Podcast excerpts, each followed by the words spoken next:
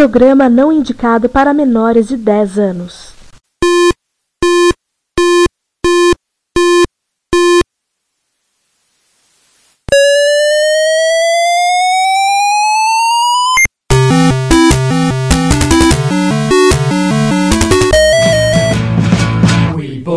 To help with your homework.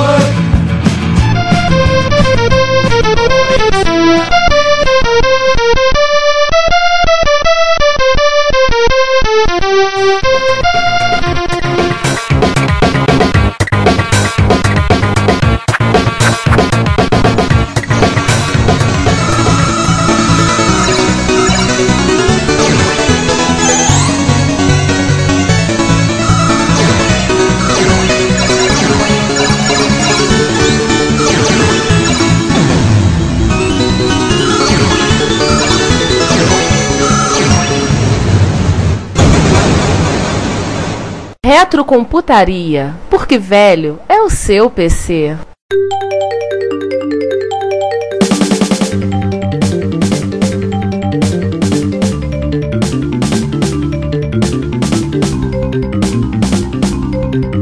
Minha gente. Eu sou o João Cláudio Fidelis. Estamos aqui para mais um episódio do Retrocomputaria. Não se cansa de falar, velho é o seu PC. Nós falamos aqui é dos clássicos. Vamos lá, e hoje estamos com a nossa equipe toda aqui reunida. Primeiro é aqui ao meu lado o Ricardo. Eu. E do meu outro lado, Sander Souza. e e interligados com a gente, de- distantes em termos de fisicamente, mas bem pertinhos aqui, graças à internet. Bom dia, boa tarde, boa noite. Eu sou o César.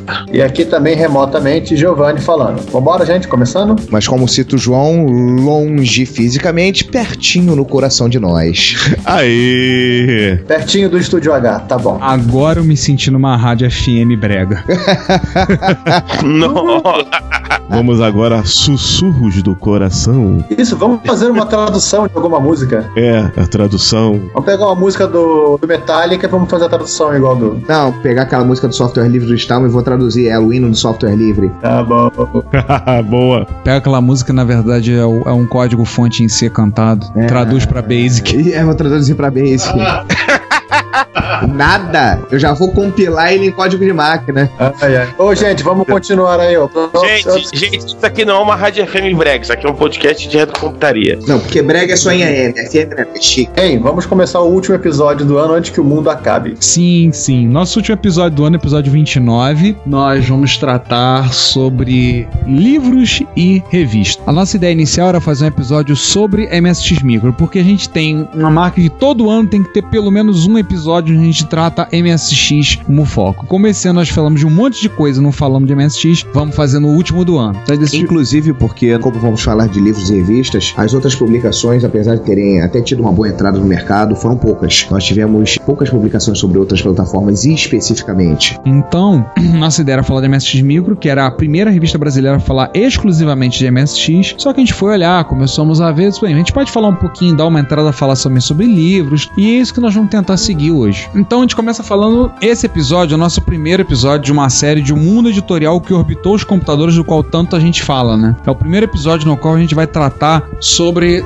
revistas e livros assim. Pra ser exato, a gente já meio que começou lá no episódio 23 quando entrevistamos o Renato De Giovanni e falamos sobre microsistemas com ele. Então esse é um- uma continuação. Nós voltaremos no futuro a falar, por exemplo, da revista CPU, que está sendo um pedido constante pelos nossos ouvintes. Alguns estão gritando e protestando na porta da sede. É, na sede da Combo tem protestos e faixas. Alguns começando a jogar co- coquetéis molotov porque a gente não grava sobre a CPU MSX ainda. Não, nós vamos gravar. Calma. Sim, recebemos milhares e milhares de cartas pedindo. Se o mundo virar pra 2013, a gente promete que em 2013, ou 2014, ou 2015, alguma vez a gente vai gravar sobre a CPU. Sim, por isso torçam pro mundo não, não acabar. Até porque a gravação de- desse episódio vai ser uma gravação muito especial. A gente vai passar uns tempos aí é, meditando, né? Essas coisas aí, né? Se normalizando com o universo para poder fazer esse episódio da CPU, porque Sim. eu acho que no estado normal, enfim, não, não vai dar certo. O problema é que depois do episódio da CPU, provavelmente a gente vai ter muito tempo pra pensar sobre o que fazer no próximo episódio, porque a gente vai passar um período em Bangu 1 ou alguma coisa similar, né? Não, não, não. Não, calma, Sandra. Mas essa é a gravação, é a nossa gravação sobre o episódio sobre a revista CPU. Será o único episódio que teremos o apoio da Força Nacional de Segurança.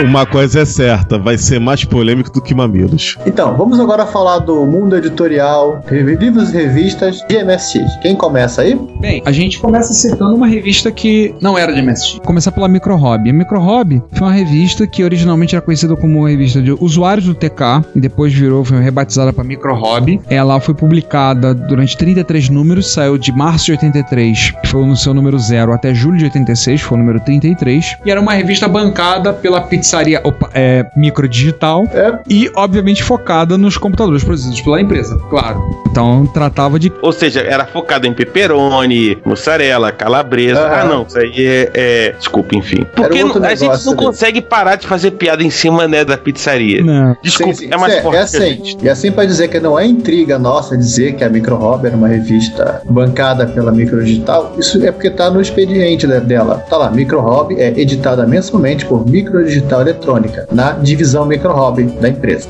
Hum, Não que isso seja uma coisa que só a, a Microstalk tenha feito. Não, Já antecipando, a Prológica fez com a geração Prológica. Mas a microdigital era a única que fazia pizza. É, a Prológica não fazia pizza. E a Micro Hobby vinha com duas pizzas grandes.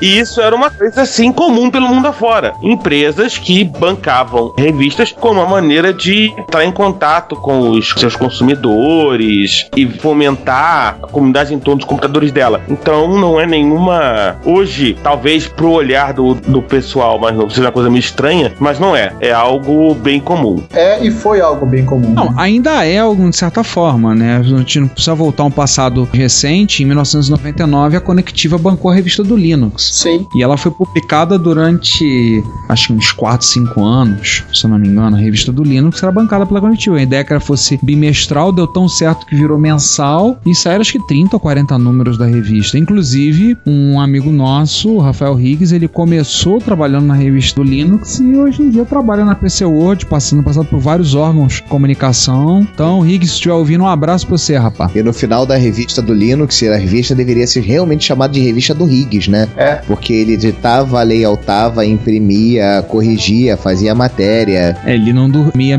dois terços do mês ele não dormia. É mais ou menos por aí. Dormia pros fracos.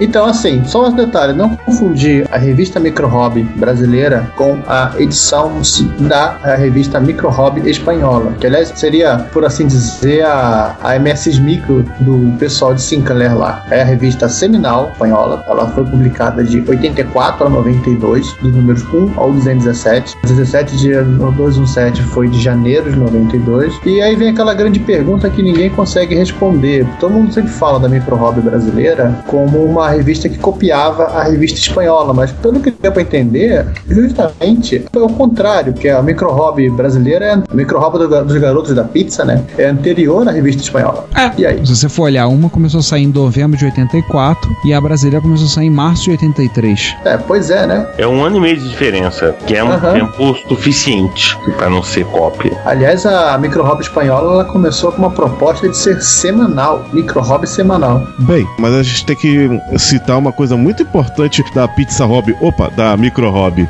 que é o primeiro editor dela é nada mais nada menos que o professor Perlug Piazzi. Sim, sim, mas a gente não vai falar da. Vamos, não vamos falar da Micro Hobby mais durante esse episódio. Vamos deixar para um, pra um próximo, até porque temos assunto para tratar com ela e não por agora. É, e também o programa vai acabar aí, terminando em pizza. É, o, o programa vai, pode acabar antes do fim do mundo. É, enfim, é aquela coisa, de repente, vai que a gente resolve fazer um episódio específico de microdigital e envolve Micro micro hobby e a gente teria que fazer realmente uma, uma pizzaria. De repente ali na York, né, Ricardo? Aham. Bem que a York anda meio caidinha ultimamente, Não né? caidaço assim, não caidaço. Enfim, ou então um outro rodízio desses. Mas eu imagino que seja um troço assim bem bacana fazer um episódio sobre a Ah, na microdigital, pizzaria. né? Uma pizzaria rodízio e tal, aquela coisa. E convidaram os donos, né? Hoje tá difícil manter o foco, hein? Hoje tá difícil. Chama-se Fome. Vamos lá, gente. Vamos voltar a MSX Micro. A MSX Micro foi a primeira revista brasileira a falar inteiramente de MSX. Ela falava exclusivamente de MSX. Então, o que você tinha na época eram revistas multiplataforma. Você tinha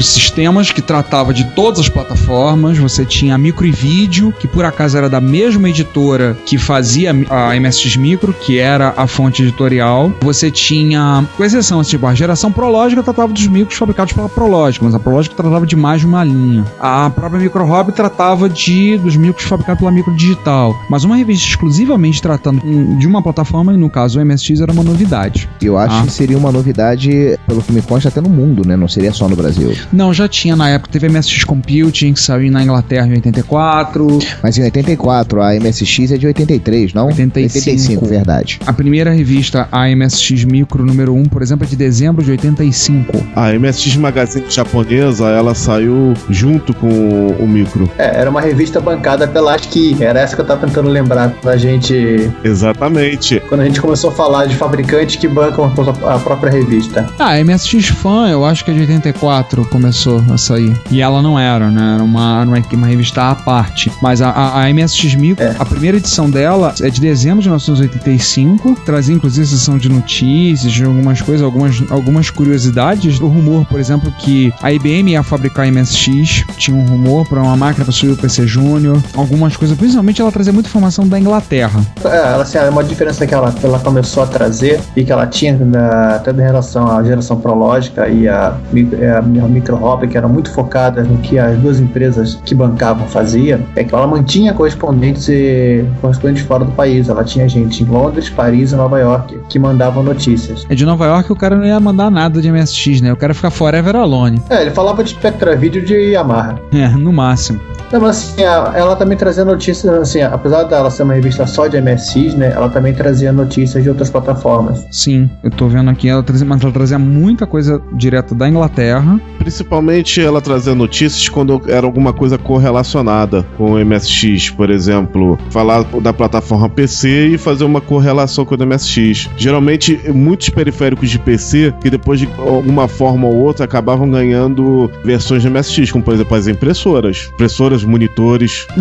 Por exemplo, no número 2, ela faz um comparativo entre plataformas, eles fazem um comparativo em termos de arquitetura. Aí, porque até uma matéria, por exemplo, o MSX prova que é bom de briga, então eles fazem teste, avaliam o MSX e comparam o MSX com várias outras plataformas. Comparam com o MC1000, CP400, CP500. É assim, os testes meio loucos, né, mas fazer o que, né? É, meio louco. TK2000, TK90X. Eles faziam um teste de coisa com, com Basic, algumas coisas de indexação, tá aqui, tá daqui. Assim, o, o- de forma como eles fizeram os testes, é, a metodologia não dava para ser alguma coisa lá muito Confiável. confiável, exatamente. Pra você ter uma ideia, coitado do MC1000, os números estão lá embaixo, mesmo ele tendo os 80 também. Sim, claro. É uma revista que, assim, boa parte da revista era colorida e ela vinha, como todas as revistas da época, vinham com listagem, traziam listagem de programas. Várias. Ela tinha um, um cursinho de Basic, então trazia já algumas coisas de teste, mostrando então várias coisas ilustradas. Inclusive na revista número 2, página 37, vê uma coisa que é raríssima: a tampinha do slot do, do Hot Beat. Ai, ai, gente, parem de querer encrencar com a tampa do slot do Hotbit. É culpa dos usuários que quebravam ela. Cara, eu pensava que isso era lenda. Existe a tampa? Mas eu tenho a tampa, junto com o Hotbit, é claro. Eu pensava que era lenda. O meu tem tampa e a tampa está em perfeito estado. Não, não é lenda, não. Tem gente que jogava fora. Conectava o drive, sei lá, o outro periférico ali e jogava fora. Não, é que o pessoal quebrava. O pessoal achava que era pra abrir, puxando pra baixo e quebrava os encaixes. Então, assim, era uma revista, ela foi editada até o número 14. A, a sede da fonte editorial era no, no Rio de Janeiro, na Avenida Passos. era a sede deles aqui, e até o número 13. E dali pro 14 ela passou um longo tempo sem mandar nada, sem publicar nada. Daí ela começou a sair em São Paulo. Ela mudou a editora para São Paulo, a revista começou a ser publicada em São Paulo e foi publicada até o número 24, que foi o último número que saiu, que a gente calcula que deve ter sido lá para 1990. É assim, a referência que eu consegui achar na revista, de botar primeiro quadrimestre de 90, porque o pedido de assinatura, né, como vivimos um período de hiperinflação, aqueles preços valiam até o dia 30 de abril de 1990. Então, assim, ela deve ter ficado aí no mercado ao longo, perto de uns 5 anos. Ela, eu lembro que ela passou esse período quando ela foi migrando. Se você for olhar as revistas, você vê um, ao longo de um, um mais para frente, lá pelos número 9, 10, 11, você começa a ver um decaimento na qualidade do material. Tanto que a número 13 é uma revista toda impressa no mesmo tipo de papel e. O coucher? Não, já não. Não, papel já. é um Já não era mais coucher, não. Não é mais coucher, não. Ele é mais áspero. Ah, não. Antes era o coucher, depois era o. Não, se você for olhar, a revista não, não era toda impressa em coucher. A parte dela em coucher, parte era no papel mais áspero. Bom, acho que é. É qual? Bright? Não sei.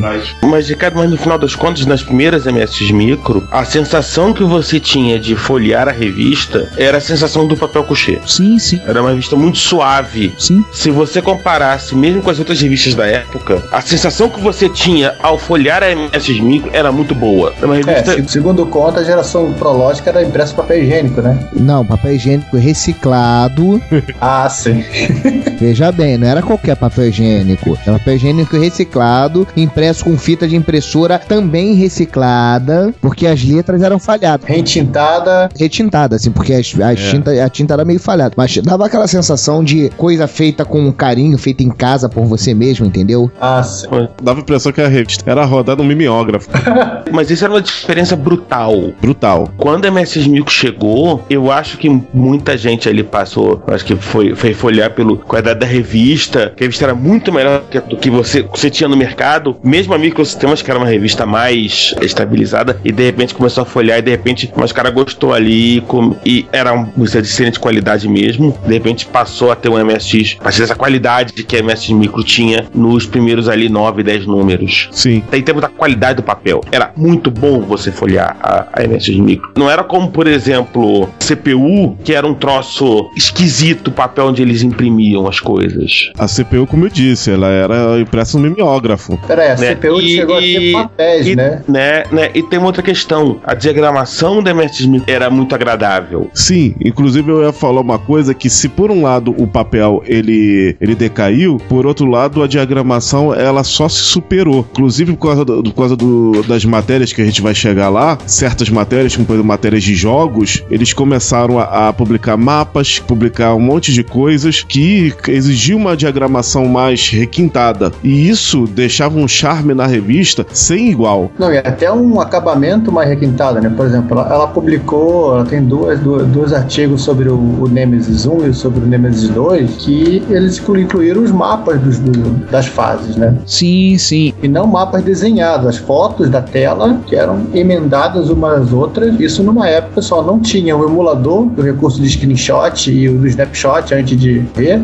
e da câmera digital, né? Troço feito à mão. E uma coisa, na parte central da revista, e eles tinham esse texto dedicado, tá? Eles tinham essa parte que tinha os mapas. Eu lembro que, por exemplo, a, a 14 trata do Spitfire 40, acho que a 17 trata do Jack the Nipper 1 e 2. Na, no final também tinha as matérias quando tratavam com fotos dos jogos, tudo. Inclusive, vale lembrar, se eu não me engano, na MS número 18, acho que é a, a 18, a primeira referência que você tem nela do Elite, e na 19, a primeira referência que a gente tem é o clássico que completa 25 anos em 2012, Metal Gear. Hum, Aliás, já começando aí a se enveredar pelas matérias, podemos dizer que o MSX Micro foi uma das primeiras revistas a, a comentar extensivamente sobre o MSX2, que eles cunharam o termo 2.0. Sim, inclusive tem uma curiosidade neste artigo do, do MS2, que eles falam que os MS, o MSX fabricado no Brasil pela Sharp, Gradiente e Dynacom, sim, eles colocam essa referência do computador que nunca existiu. É, tá. Eu ia perguntar exatamente isso. Onde é que está o MSX da Dynacon? No mesmo local do Coco da Dynacon? Não, o Coco da Nakon nem existiu. Existiu, Esse- eu quase tive um. Olha, gente, sem querer ser chato, eu sem querer eu achei aqui na página 17, tá, número 19, a propaganda da MS Zais. Vocês lembram dela? Lembro, lembro, lembro, lembro. Ah, eu acabei de passar uma aqui na MSX número 5, que ele fala sobre o MSX2 da JVC, o HC95.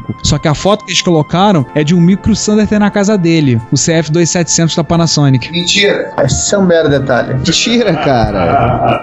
É sério, eu olhei aqui, eu, olhei, eu conheci computador. Ah, ele é um 2.0 Plus 2.0 segundo eles. 2.0, top de linha, com muita memória. Putz, grila, cara. Caraca, ele é o CF2700. Ei, gente, uma outra coisa que eu achei pra alegria do nosso entrevistado do, do programa anterior, do Juan, numa das 10 micro hobbits, deixa eu ver se consigo lembrar, eu acho que foi a 17, eu achei uma referência do lado do LZ. Hum, a referência da- do equipamento em si, inclusive com a foto, a propaganda, a propaganda da, da empresa, né? Que é uma coisa que, como o Juan mesmo lembrou, eles não, vend- não, não tentaram vender para o mercado mais espalhado do consumidor final. Então, chegar aqui, quem quiser se interessar, Micro Hobby número 7, o Cola 64, da Indústria e Comércio de Computadores Novo Tempo Limitada. Collor 64, isso me remete ao nosso querido amigo Juan Carlos Castro e Castro. Sim, agora só para citar aqui, hein, hein, Ricardo, Avenida Oi. José Mendonça de Campos, 680, São Gonçalo. Sanga City, Gian Gonçalo, Saigon. a Claudia ia me matar pelo Tião Gonçalo. Tudo Gonçalo, Gian Gonçalo. Abraço pro pessoal de Gian Gonçalo que tá escutando a gente, se é que alguém lá tem televisão ou internet. Ai, ai. Mas aí, vamos voltar aqui. É. Trollagens essas são por conta do Sander, tá? Se vocês não gostarem, batam nele. é bato a pé no saco. Mas primeiro vocês vão ter que andar alguns muitos quilômetros pra conseguir me alcançar, alcançar né? Que Só São Gonçalo é longe pra Dedéu. Tô dando uma olhada aqui em edições mais posteriores, já não aparecem o governo de Nova York sumiu e tem um colaborador da revista da MSX Micro aqui no Rio, que é uma pessoa que a gente conhece, que é um, um MSXero que agora tá morando no Brasil Estado de Santa Catarina, né? Participou de alguns encontros aqui no Rio. Um abraço pro nosso amigo Uriel, Uriel Agria, que colaborou durante uma época com a MSX Micro nesse período. Então acho que na sessão de colaborações é, aparece o nome dele como colaborador da revista. Olha. Eu também fui colaborador da revista, você não sabia disso não? Eu colaborei com a compra dela. Aham, tá bom. Aham, Cláudia, senta lá. Mas você não tá listado no expediente, seu fudeba. Ai, Ariadne. Mas assim, eles trouxeram também, isso já da mudança para São Paulo, uma sessão de quebra-cabeças, que era um exercício de lógica. Isso tudo é culpa do Piazzi, né? Vamos ser honestos. É, isso é coisa, herança da Micro Hobby, coisa que o Piazzi trouxe. Aliás, os artigos do Piazzi eram todos baseados nesse tipo de brincadeira. E, já que estamos falando de brincadeira, né, a, a musa, a Magali Suzana Ximenes. Oh, que um bando de gente babava, né? Aham. Um bando de aborrecente babava pela Suzy. É. E olha que ela não tinha nem ilustração, hein? Eu tenho a Aham. impressão que se você fizer uma pesquisa entre os MSXeiros aí, tipo, o primeiro amor platônico da, da vida, eu acho que a Magali Suzana Ximenes vence. Sim, pois é. A minha dúvida é se ela vence direto ou se tem segundo turno, mas enfim, mas eu acho que ela Ah. vence. É, na realidade, assim. Eu chute, eu não vou usuários- fazer essa pesquisa. E uma coisa que eu descobri que entre os usuários de Spectrum espanhóis, a- o amor platônico deles, a primeira foi a, a moça do Game Over. Haha, a moça do game. Eu, eu já, eu já imaginava. O desenho do Asprila. Asprila, não, Asprezi. Inclusive que o Oazen tem um pôster na oficina dele gigante lá. É, no caso do Asin até hoje. Mas assim, Ai. gente, só uma, uma lembrança. A, a Magali Suzana Ximenes, que as três letras das iniciais do nome dela significam, é, é obviamente MSX, ela era uma ficção da revista, era um dos editores, um grupo de editores que publicavam a mocinha que respondia as cartas dos marmanjões. Não, não diga, é sério. Sim. Tem gente que deve, deve acreditar nisso, né? Giovanni, eu vou agora falar uma coisa constrangedora para os amigos de colégio que chegavam e, e confessavam que batiam uma por ela. Ai, ai, ai. Sim, tinha colegas de colégio que chegavam a esse ponto do nanismo. Ah, tá bom. Não vamos Ai, chegar ai. no ponto. E nesse momento a gente tem que subir o podcast pra censura 14 anos. Sim, sim, pois é. Deixa É, eu- uma, eu- uma afetividade latente do Ricardo. pessoal em paz. Ricardo, sabe logo pra 18 porque é muito bizarro isso. Detalhe que a mulher não tinha nem fotos. Ricardo, não só pra 18 não, corta, por favor. Sim, corta Não, aí. não, não, não, não. Deixa porque, enfim, deixa. Bom, É, sim, vamos falar o seguinte, já que a gente falou da Suzy, que nunca existiu, vamos falar de uma coisa mais engraçada, que é o fato da Claudio Hanna ter sido utilizada para vender MSIs e talvez ela não saiba disso até hoje. Sim, claro, digitaliza não, feito pra vender, ela foi colocada pra vender digitalizador. Não, a, a propaganda dos kits de MSIs, da MPO. Caixano usou pra digitalizar, usou, fez a captura da imagem, usou. E aquelas que a imagem que capturou, que é o pavão, que é um negócio de. de, de coisa da variação da bolsa, o Bozo, Sarney, Sarney, a Xirra, a Xuxa, Mas antes ou depois do filme? Ah, é, depois do filme, claro. E quem mais que foi também? E a Claudia Hanna também foi. Vamos guardar esta história para quando a gente falar com o, o Caixano, que ele vai contar com todo carinho, prazo- prazer e amor no coração sobre como ele fez isso, porque ele, se- ele se amarra em contar essa história do da, da- da digitalização. E ele vai contar isso em breve. A gente espera conseguir, em breve, conseguir falar com o Fudeba Velho. Aham. A MS Micro foi até o número 24, mas o professor Piazzi participou como editor até a edição 21. E eu gostaria de falar duas coisinhas rápidas sobre MSX Micro. Vai lá. Uma é que ela me fez comprar um kit de MSX2, porque ela falava muito sobre o MSX2 e falava muito sobre os jogos de MSX2, inclusive nas matérias de jogos que são excelentes. Como eu já falei aqui, agora vou abrir mais um detalhe: a MSX Micro pro MSX0 é a revista mais gamer, apesar dela ser excelente em termos de matérias de programação, as lógico, os desafios de lógica que você mencionou, Giovanni, mas o, a parte gamer também da revista era sensacional, justamente por causa desse, dessa qualidade das páginas coloridas. Eles cada vez melhoraram mais, colocando fotos cada vez maiores dos jogos. Para quem conhece o processo de fotografar a tela na, na época que era por fotografia, o trampo que dava é um trabalhão, porque é tudo fotografia na época, não, como, você falou, Giovanni, não tinha o screenshot era, era as imagens em preto e branco. Não era apertar print screen. Era, era, era o máximo que tinha, mas as coloridas só na base da fotografia. E isso é um trabalho primoroso. É, porque é assim, né, João? Ele- eles aproveitavam o fato da revista ter cores para justamente focar em cima dos jogos. Os jogos de MSX2 eram muito mais coloridos, então eles gostavam de aproveitar e já jogar também essas telas. Sim. E ele tinha um top 10 dos jogos mais vendidos barra jogados. Eu achava isso muito interessante. Aham, a barra de sucesso dos games mais vendidos durante o mês conforme os fabricantes. É. De cópia. Sabe-se lá como que eles faziam esse critério aí, né? Mas tudo bem. Não, é os fabricantes de cópia, né? Exatamente. Deixa eu só fazer uma errata. Metal Gear saiu na edição 21 e uma coisa que eu achei bem interessante, ela foi uma das primeiras revistas a trazer alguma coisa diferente em termos de linguagem. Ela trazia listagens em Turbo Pascal, código para Turbo Pascal. Eu acabei de achar aqui, olhei e vi, acabei de ver coisas relacionadas a, a- tratando de informação, tratando de Pascal na revista. Enquanto tratavam muito mal de Basic e algumas tratando de Assembly, eles expandiram pro Pascal. Lá, na época eles tinham apoio também do pessoal do MISC, né?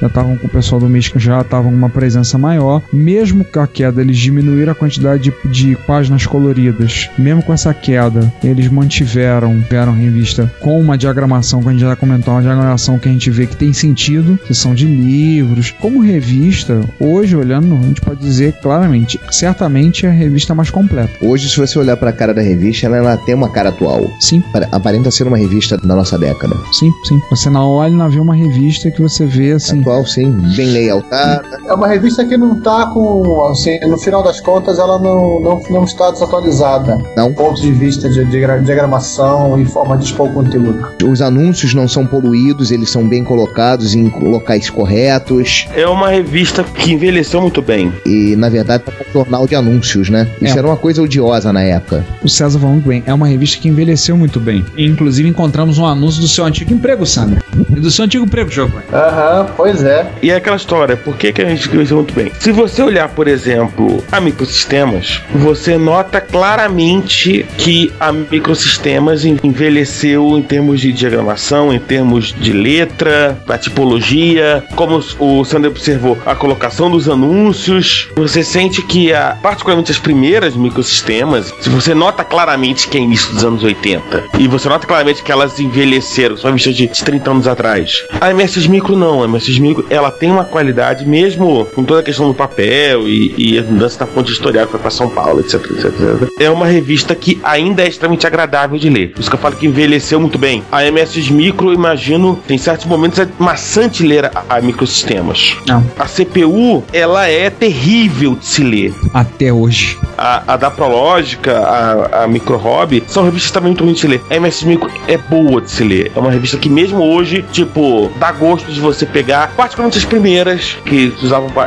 papel couché, papel mais suave e tal. Revistas que ainda hoje você pega na mão pra ler e você tem um certo prazer de, ter uma leitura.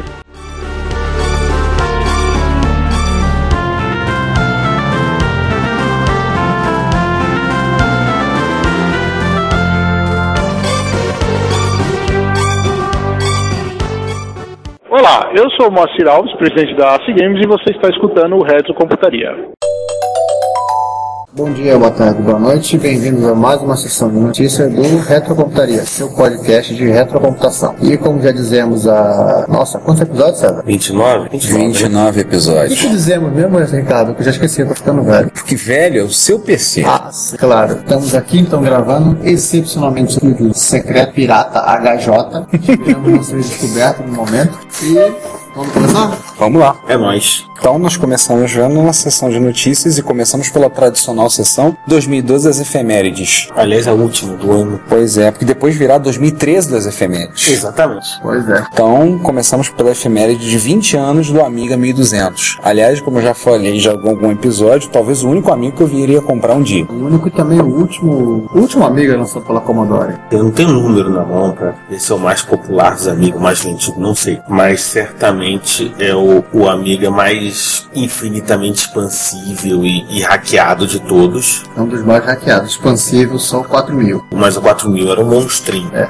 E, inclusive em termos de preço. O, o 4000 partia de um preço muito mais alto. O 1200, ele não era o mesmo preço do 600, mas o 600, a possibilidade de expansão era bem menos. Sim. Eu acho que assim, o 1200 é o, talvez, é o sucessor do Amiga 500 e vai lembrar com o comentário que teve no English Amiga Board, foi no dia 21 de outubro de 2012. O pessoal comentou, alguns botaram alguns comentários muito curiosos, por exemplo, ei, onde está o botão de curtir? Aí um, um outro usuário falou que iria dar um abraço no seu amigo M200. Já teve um assim, ela só tem 20 anos, justamente a idade que eu gosto. Entre outras, vocês podem ver um bolo de aniversário na forma de um Amiga 1200. Deve estar gostoso esse bolo, tem muito chocolate. É, eles também acrescentaram uma notícia, uma reportagem da época do lançamento do Amiga 1200, que é talvez o, o modelo de Amiga mais querido entre os usuários. É, talvez o, o, o Amiga 1200 seja aquilo que se você for no imaginário coletivo, as pessoas pensam em termos de Amiga. Pode não ter o poder do 4000, pode não ter talvez o, a imponência que é o 2000 ou muito mais, o preço, ou, ou talvez o o espalhamento do- charme do Amiga 1000, como diria o Hit, né? É. É. MX Project. né? Mas é o é o que vem à cabeça quando você fala de Amiga. Sim, sim. Já que a gente falou de MX Project, falar de uma nota lá do pessoal da MX Project. Um abraço para eles todos, nesse project. Neste momento estão muito longe de nós. Exatamente. Temos uma matéria feita pelo Daniel Campos, desencavou um item que fez um amigo nosso, saltador de tubarões, querer ser comido pelo tubarão, de raiva. pois é, gente. Como vocês ouviram no episódio 28, o Juan trabalhou na LZ, na empresa que fez o Cola 64, que era um clone do TRS-80 Cola Computer. Com direito à participação de pais de atrizes globais. Exatamente, né? Como chefe dele, né? Exatamente. E acontece que o o Daniel conseguiu encontrar um Cola 64 e adquiriu esse micro. Tem umas coisas muito interessantes. Talvez ele se, é, um dos mais parece com o Collor original. É feito em São Gonçalo, para a igreja de alguns ouvintes nossos. Já feito no Tigre, na região dos Tigres Asiáticos, de Sa- Saigon, né? Lá em, em Gonçalo, tá, Truco, tudo bem, não briga com a gente não, tá, Vitor Truco? Eu, eu faço essa piada com a minha esposa, que também é conterrânea sua. Django Salem. Também é de, de Sanga City. E aí ele teve a oportunidade de adquirir esse Commodore 64. computador que até há pouco tempo a gente não sabia que existia. E, inclusive, assim, algumas pessoas deviam dizer até pro Juan que era a imaginação dele, lorota, que aquela máquina existia. É, de assim, é, assim, é que eu pergunto, você até já comentou no episódio 28. Eu acho que para a grande massa das pessoas, o único Collor que esteve no Brasil foi o, o CP400. Olha, eu vou ser honesto. Pra mim, até pouco tempo, só tinha o CP400. Ah, sim. Tipo, eu, eu tenho certeza que se eu não tivesse participando do podcast e, e por dentro das, né, e com todo, tá por dentro das comunidades que a gente tem que estar, eu acho que até hoje estaria acreditando que só teve o CP400. Codimex, o Cola 64, O da Dynacom. ou o da Dynacom foi em delírio coletivo. O único que realmente não existiu foi o TKS 800, mas ele foi feito para não existir. Vamos esperado, né? Acabou em pizza. Com isso, a gente já marcou aquela piada. Pois é, né? marcamos um ponto. Marcamos um ponto. Falta o 1541. Mas a gente vai conseguir chegar no 1541. Vocês não estão vendo, mas a gente tem o placar das piadas que a gente faz no episódio e na sessão de notícias na sessão Ó, gente, de e-mail. a é, gente não, tem o so- não placar. somos tão modernos, não. É um quadro negro mesmo, daquele jardim da infância com ABCD que a gente fica rabiscando aqui. Você tem que lembrar que isso é cláusula contratual, né? É. Piada com 1541, piada com a pizzaria da, da microdigital e as piadas internas, né? As piadas internas são internas, mas enfim, tá, também tá no nosso placar. Sim, não podemos falar das Não, pessoas um que dia- moram não. em suítes. Não, um dia a gente vai tirar. É, não podemos falar das pessoas que né? moram em closet. É, vamos fazer mais uma promessa. Um dia a gente vai tirar uma foto desse quadro negro pra provar que ele existe, que não, que não é zoação nossa. Valendo um 1541. Quem conseguir arrumar uma foto ganha, ganha o 15. Ganha o quadro negro e o 1541 junto. Vamos voltar, porque isso aqui tá vendo radiofobia, quando essa coisa fica feia. Abraço, Léo Lopes. A gente prometeu não copiar podcast, né? Pois é. Exatamente. Eu assim, acho que vale, vale a pena pro interessado em coleta e até pro interessado em saber como é por dentro um, um computador de uma fábrica menor. E tem até um bônus, né? Tem drive do CP400, tem uns bônus bacanas. Sim, é. Só, no caso, né, só que já é uma realidade em si. Muitas fotos, vídeo. É, até porque eu acho que se não, tivesse, se não tiver pelo menos, sei lá. Um dia eu vou perguntar pro Daniel se eles têm algum, alguma cláusula contratual de pelo menos 20 fotos por post. Sim. Essa é a escola Mauro Xavier de reviews. Enfim. Nesse post tem a foto do Smiggle. Por Deus, amigo. Tem a foto do Juan abraçado, o LZ, falando My Precious. Não, não Ele tá tem. inclusive meio verde nessa foto. Já um spoiler pro nosso ouvinte. Não tem. Então pode ir tranquilo no link. Vocês não vão tomar esse choque. No link. Com certeza. Enfim, porque a coisa tá, tá ficando feia já. Dando sequência na sessão de notícias, vamos ao nosso case modern favorito, Ben Hack. O que o Ben Hack fez dessa vez, hein? Olha lá, César, o que, que ele aprontou? O Henrique não tinha o que fazer. Quer dizer, ele sempre tem, né? E aí ele resolveu montar um, um Basic Pocket Computer com direito a, a um, a um BASICzinho para controlar servos e coisinhas do gênero. É um single link YouTube vídeo, portanto você abra uma aba em separado, deixa carregando o vídeo e assiste depois que ouvir a gente. Mas enfim, é Ben Hack e entrar de qualquer jeito, porque o Ben Hack é um cara que tem as manhas de fazer as coisas. Enfim, a gente já falou Ben Hack quando ele construiu, por exemplo, né, um BBC micro em madeira para colocar o Raspberry Pi. Não, mas assim, vídeo com BREC é sempre diversão. Sim, sempre é diversão. E aliás, só lembrando que ele tem um, um programa na Revision Tree, que é o, o Ben Hack Show, que Bem você pode ver no, original, no bem YouTube. original o nome do, do show dele, bem Hack Show. E um dos últimos, por exemplo, ele fez um, um sistema para evitar o pessoal mandar texto quando tá dirigindo. Você plugava, o carro só ligava se plugasse o telefone no, no dock, e aí você não conseguia usar o telefone para mandar texto. E se o cara tiver dois telefones? Se você tiver dois telefones, Se ferrou. se ferrou. Mas é, eu, eu, assim, acho que vale a pena, bem bacana, como sempre, e ele tem esse cuidado de explicar as coisas, óbvio, não dá pra explicar muito, porque são 15 minutos de vídeo. Sim. Mas é bem bacana e a gente dá volta essa questão de pocket computer lá na, na- lá na frente. Pocket Mini Computer. Cosmac VIP. E o que é o Cosmap V? Boa pergunta. O Cosmac VIP foi um single board computer para utilização educacional lançado pela RCA A inventora do conector RCA. em 1977. Custava 300 dólares. 300 dólares, entenda-se, é, basicamente um pouco menos de um quarto do preço do Apple II na mesma época. Era um, um kit, sempre lembrando, e já vinha com suporte a uma linguagem de programação chamada Chip 8. E com isso você podia programar seu próprio jogo. O Cosmac vinha com um tecladinho de, é hexadecimal. Não, aqueles tecladinhos hexadecimais, Famoso tipo, tecladinho de 0 a F. Isso. O tio não tinha o que fazer. Jeff. E resolveu, ah, vou fazer um, um clone usando o Pocket Mini Computer. Já comentamos do Pocket Mini Computer, só relembrando, é uma placa, uma placa da Propeller Baseado no Parallax Propeller, que é um Mas- microprocessador. A ideia era fazerem uma plataforma para se desenvolver jogos, mas acabou o pessoal descobrindo que deve fazer muitas outras coisas. E ele já vem com Basic de, e com 32K de memória. E é uma plataforma que está ganhando muita popularidade justamente por ser uma plataforma fácil de operar. Ela já vem praticamente pronta, você só precisa soldar um pouquinho. E como ela já vem com Basic, você não precisa fazer muito esforço para começar a trabalhar nela. Ou se você quiser, você parte direto para Assembler ou parte para o C para você fazer seus projetos. Eu mesmo andei vendo o preço da placa, da caixinha. E não é caro não. Não é caro. Que 50 dólares, olha isso. É, com a caixa, com um Caixa. casezinho, até simpático. É, e aí tá link, obviamente, Hackaday. Ah, Nossos amigos do Hackaday. Aliás, continuamos na campanha. Quem vai fazer o primeiro microcomputador do Brasil conectar no reto.hackaday.com? Por favor, mandem imagens ou imagens. Imagens e vídeos. Como assim do Brasil? Já mandei a foto lá. Você já conectou com o seu MSX lá? O meu Apple IC Plus. Já conectou com o MC1000? O MC meio é mais difícil. Você teria que fazer a porta serial primeiro. Tá esperando o quê? Começar o curso de eletrônica. Ah, tá. Enfim. Ah, tá. Isso não é desculpa. É, continuando, vamos para qual notícia agora? Ah, então, falando em projeto de, de máquina, tem o Kickstarter do single do P112, o Single Board Computer Kit. Esse eu tô chateado, porque eu perdi esse Kickstarter, eu perdeu, queria mas- participar. Mas o cara conseguiu. O P112 é um single board computer usando um, um Z180. Uau. Uau. Que pode rodar CPM, DOS Plus ou ZS-DOS, que é um sistema, não lembro se é código aberto, para ser uma espécie de sucessor do, do DOS Plus. O Kickstarter era de 8 mil dólares para É, ele pediu 8 mil dólares, ele conseguiu 8 mil. 8.116 dólares. Ele conseguiu 8 mil dólares e uma grana para comprar uma pizza. E algumas pizzas, né? 116 dólares. 49 pessoas participaram.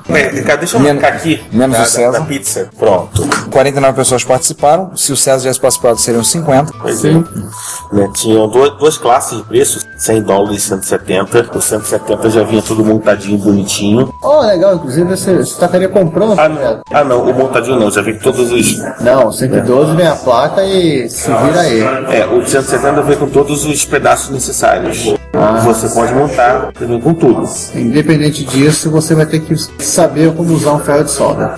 É, esse é o meu problema. É, mas você não. Ferros de solda me detestam. Pensa bem, se a alegria, uma esperança pra você. Esse projeto Kickstarter, tem- a intenção era financiar, a fazer placas e componentes para 150 kits. O número mágico é 72. Eu preciso de 72 pessoas para botar dinheiro para fazer isso andar. Se mais de 150 quiser kit, ótimo, farei mais. Eu tinha para fazer 150. Então provavelmente ele vai anunciar e vai vender outras Não somente esses 49 que Aquele participaram. tiozinho, acho que o Michael Legal, tem tempos atrás, ele, de vez em quando ele lançou promoções de placa de Apple. Ele lançou a última vez uma promoção para quem sabe soldar. Ele monta o projeto, ele solda, entrega, às vezes faz o kit, ele fez uma promoção para quem sabe soldar, para quem não sabe soldar. Eu penso de quem para para quem sabe soldar, ou seja, só os componentes, eu soldo e te mando. Ele montou várias plaquinhas assim. Interessante. Vamos falar do Kickstarter que eu participei agora? Vambora. É, aniversário de 15 anos? Não, Kickstarter. Elite Não. Dangerous? Então, faz 15 anos, da Luz Azul.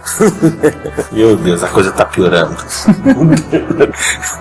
Cara, você tá participando e tem vários que tem que participar. Aliás, eu tenho que tomar vergonha na cara e participar desse. Um belo dia, 7 de novembro, começaram a aparecer mensagens misteriosas no Facebook da Frontier Developments. Algo vai acontecer.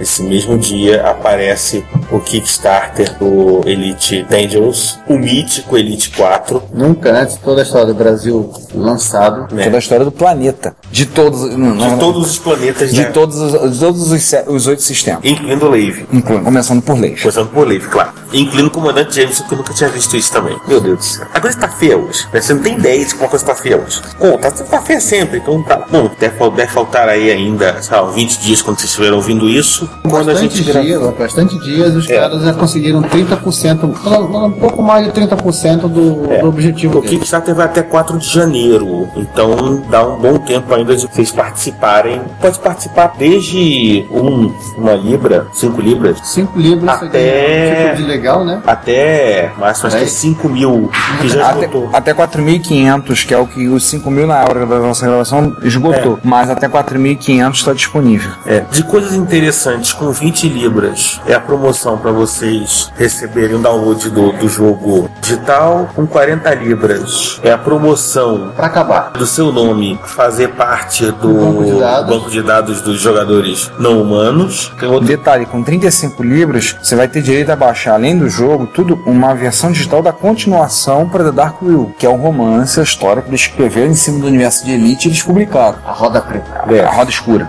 Né? Aí tem que com 100 libras você ser beta tester, com 150 você é membro fundador. 200 vai ser alpha tester. Mas o mais legal Em 500 libras você vai ter uma estação espacial com seu nome. 750 tem um planeta com seu nome. e com 1500 que eu, que Não, pera, eu acho que é pera, o pera, sweet pera, uma spot. pausa. 150 seria um planeta com seu nome e você ganha um convite pra festa na Inglaterra. Não é se vida pra chegar. Ah. Agora, com 1500 eu acho que é o sweet spot. Por quê? Óbvio, tipo, você recebe todos os prêmios anteriores. Mas com 1500 você pode se chamar Commander Jameson. Vai ganhar uma carteirinha de comandante Jameson. Eu imagino que vai ter gente mudando seu nome para Commander falando de tal Jameson. Eu pensei numa piadinha aqui, eu não vou ficar quieto. Mas Casa o- agradece.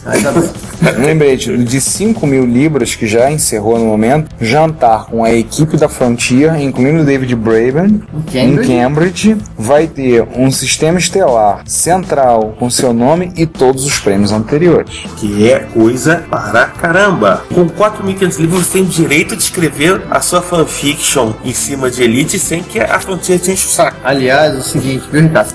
Além de só encher o saco, mas Ah, eu vou ter. Onde é que eu vou arrumar 4.500 libras?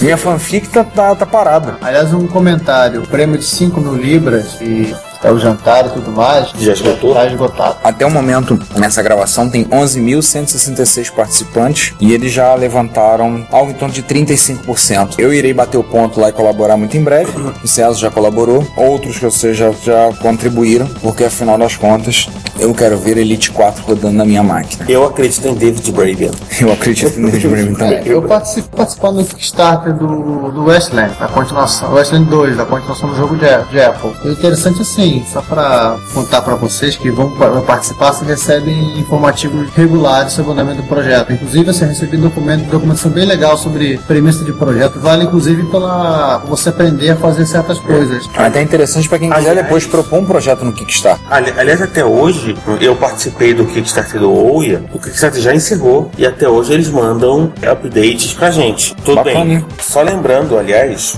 a previsão é março de 2014. Ou seja, você contribui em 2013 para receber o jogo em março de 2014. A ideia é que esses 2 milhões de dólares, que é 1 milhão e 250 mil libras, eles levantem para fazer o jogo nesse ano, quase ano e meio, um ano e três meses que eles vão ter.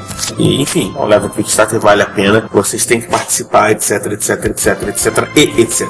Já que a gente falou em Elite, vamos continuar falando de Elite. Já que é, Elite é um assunto recorrente, Raspberry Pi roda Risco OS, agora ele pode rodar Elite. Não basta ter Risco OS, tem que ter Elite. Claro. Então, Raspberry Pi. Para cumprir o, o seu destino manifesto. Sim.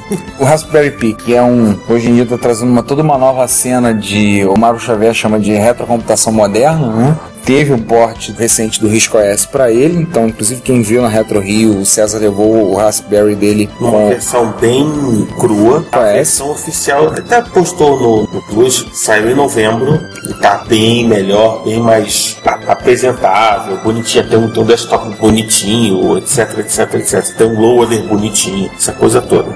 E sim, já pegaram, fizeram um emulador do Acorn Archimedes e já, já tá rodando Elite. Já dá pra tu pegar a tua cobra MK3 e sair caçando o Wolf MK2 por aí. Ou fugindo delas, né, que é mais provável.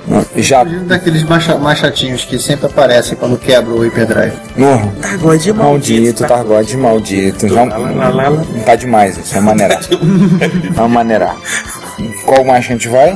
Próxima notícia. A gente já falou do Contic algumas vezes e, enfim, os problemas do Contic era que o desenvolvimento do Contic era complicado, era muito fechado, você não sabia como é, como é que a coisa andava, etc, etc, É, etc. você tinha um acesso ao código fonte, você podia até compilar uma espécie de script no site deles, uma versão para tua máquina, mas não tinha muita outra informação de como é que rolava o desenvolvimento, porque era bem fechado. Embora fosse open source. É, o código, o código estar aberto não quer dizer que o desenvolvimento está, esteja aberto. Né?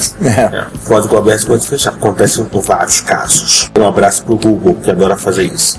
Um abraço pro olho que tudo vê, o Google. É, o Contique tá passando por algumas mudanças para tentar ser mais aberto, até para poder atrair desenvolvedores pro projeto. E agora o Contique tá no GitHub. Fork me on GitHub. Ou seja, se você tiver de saco cheio de como as coisas estão correndo, você pode fazer seu próprio contigo. Vá lá, faça o caiaque, Barca Rio Niterói, ou qualquer outro nome que vocês quiserem chamar. aí. É. Já que a gente falou de coisas que rodam em CPUs Motorola, Também. também, a gente já falou várias vezes dele, mas vamos falar só para o completeness. Que é o Project Kiwi. A gente já comentou, acho que dois episódios atrás, do Project Kiwi, e a gente está colocando o link Da página oficial. para que vocês possam saber como é que anda 58008.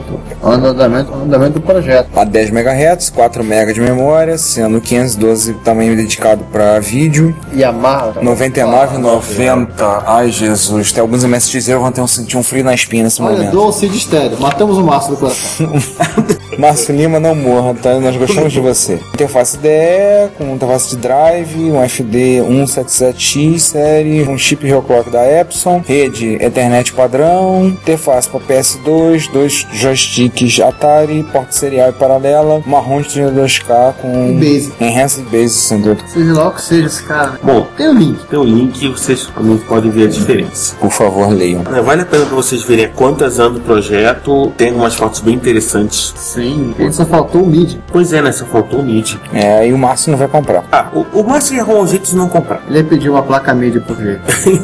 Cara, o Márcio ia arrumar um jeito de não comprar. Ponto. Não tem mídia, então não serve. Se tivesse mídia, ele ia reclamar de qualquer outra coisa. E assim, tem fotos bastante coloridas, inclusive uma arara e outras imagens, para mostrar o computador em ação. E já que estamos falando de coisas coloridas e imagens, pessoal, César, explica aqui o pessoal do Boing Boing achou. Chamado Easy Key Keyboard Overlay. Você comprava o jogo, ou. É Apple II. É pra, pra Apple II. Ou o lá, um jogo educacional, o quiz, educacional, etc e tal. E você colocava por cima uma malha, e foi um teclado, uma malha com as respostas que você podia escolher do quiz. A malha era colorida, né? Você Isso. customizava o teclado, cada tecla virava a resposta. Ou seja, virava o computador do Hermeto Pascoal. Não virava um pense bem. Então, pense bem. É, não, o computador do Hermeto Pascoal era assim. Quando ele falava, ele falava aí. Era assim, era o computador do Hermeto Pascoal. Ó, gente, aliás, tem um erro aqui nos caras, eles comentam que o, foi criado pela CBS Software e que o software educacional em 1908 Uau, 1980, né? é raro o 0 e o 8 da posição e o Word não corrigiu automaticamente. Passou pelo. Vale a pena interessante ver como é como, como funcionavam as coisas, essa solução que pessoas É, porque é a solução simples e engenhosa. para simplificar a interface. É. Até porque estamos falando de Apple II Plus, né? Apple II, no caso, talvez o primeiro. De que ano que é mesmo? Dos 1980. Tinha máquina de 4K, de 16K. Podia gastar tanta memória para montar a interface. Não, e aquela coisa, e é muito mais fácil para criança, para ela ver a resposta lá, já marca do que ter que ficar fazendo aquela associação. Ah, tem que estar sim ou não, um ou dois. É, enfim. até porque o objetivo do jogo não era ensinar ninguém a digitar, né? Era apenas facilitar. Facilitar a interação, né? Enfim, eu acho que a gente chega agora ao último. Não, ainda tem É um. o penúltimo. penúltimo. O que acontece quando uma criança de 13 anos encontra um Commodore 64? Ela Shin 1541. É.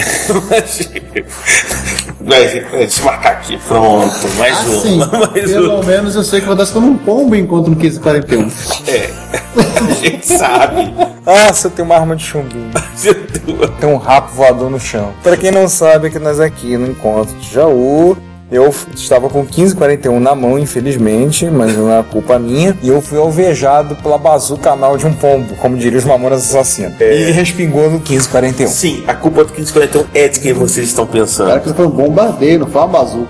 Então, enfim, além de xingar 1541, a criança vira programadora. É legal, hein? É um negócio bem bacana. Aí ele conta, tipo, o programa que ele fez, emulando a interface do Windows 95. É, assim, é muito legal. Vale a pena perder uns 10, 15 minutos. Perder não, né? Investir. Separar uns 10, 15 minutos pra vocês lerem. É, o tempo que você perde aprendendo não é desperdiçado. Exatamente. É muito legal, né? Windows 1 1.0 105. 105. FM 105. Pô, bem legal a ideia. Olha, Parece like. Ó, assisti uma criança de 10 anos já. Tô dizendo, a coisa tá só piora. Vamos terminar então com um tio chamado Paul Allen. Quem? Paul Allen.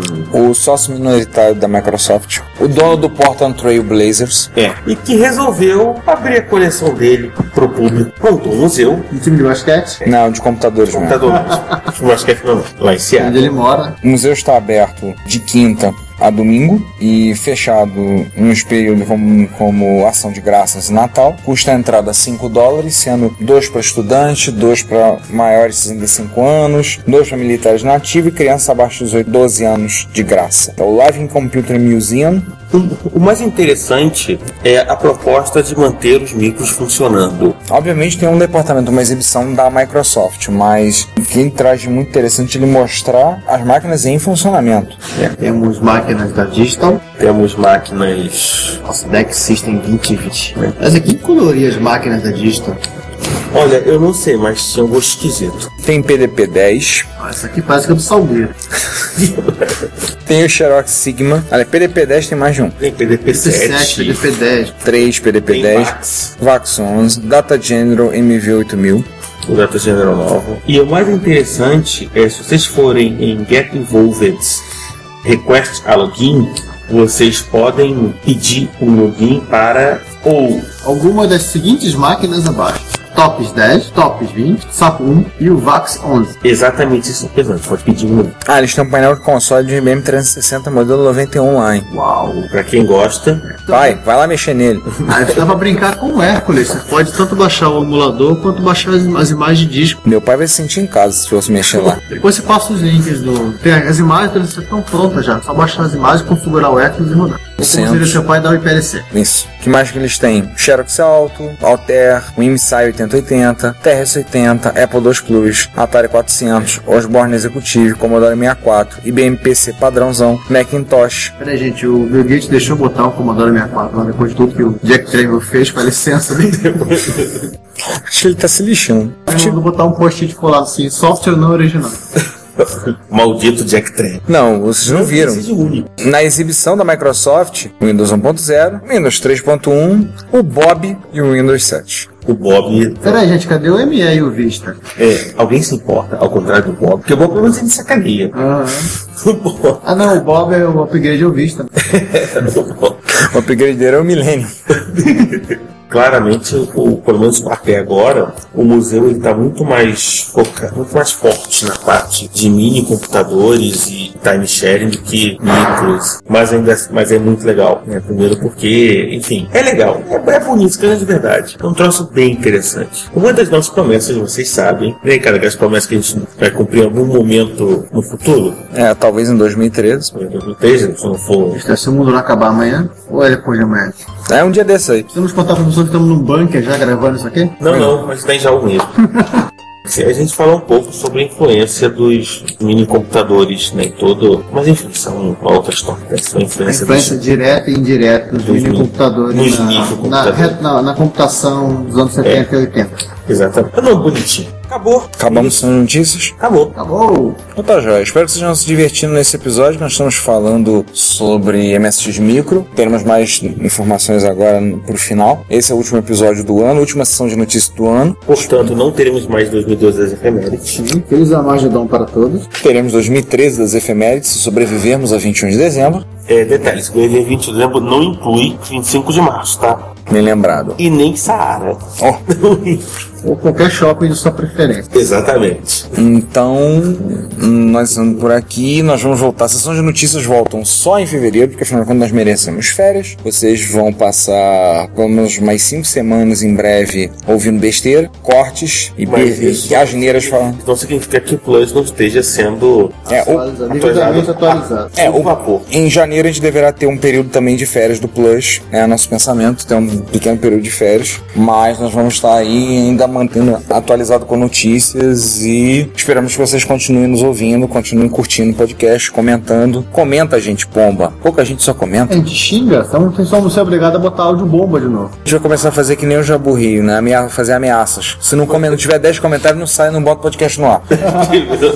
Eu segui a, a- meu quase primo, Mike. Então é isso, gente. Mais um comentário, alguma coisa? Ah, podemos só dizer que nesta gravação tivemos plateia, Pois é, temos convidado especial, gente, gente acompanhando essa baboseira toda ao vivo. Espero que ele continue ouvindo a gente. é, depois disso tudo. É, eu também espero. Espero que não tenha perdido o ouvinte, né? Na, na verdade, tô assustado que ele não saiu correndo. Até agora. É que nós estamos na frente da porta. é, também tem essa. ai, ai, gente. Enfim, tchau. Então, gente, até mais daqui a 15 dias, ou uma outra vida. Então, gente, até daqui a 15 dias com a sessão de e-mails do episódio 29. Até lá, aí, até mais. Tchau. Se você quer comunicar-se conosco, elogiando, apresentando sugestões, ajudando nas erratas, fazendo críticas construtivas ou mesmo dando um depoimento, não hesite, faça. Você pode enviar um e-mail para retrocomputaria.gmail.com, uma mensagem pelo Twitter para o nosso usuário Retrocomputaria ou comentar nos posts desse episódio, que estão em retrocomputaria.blogspot.com ou em www.dimensãonerd.com. Se você quiser, pode também enviar um comentário de voz que iremos publicar no nosso podcast. Lembre-se, o seu comentário é o nosso salário. Obrigado e até o próximo podcast. Você ouve esse programa na Combo Podcast.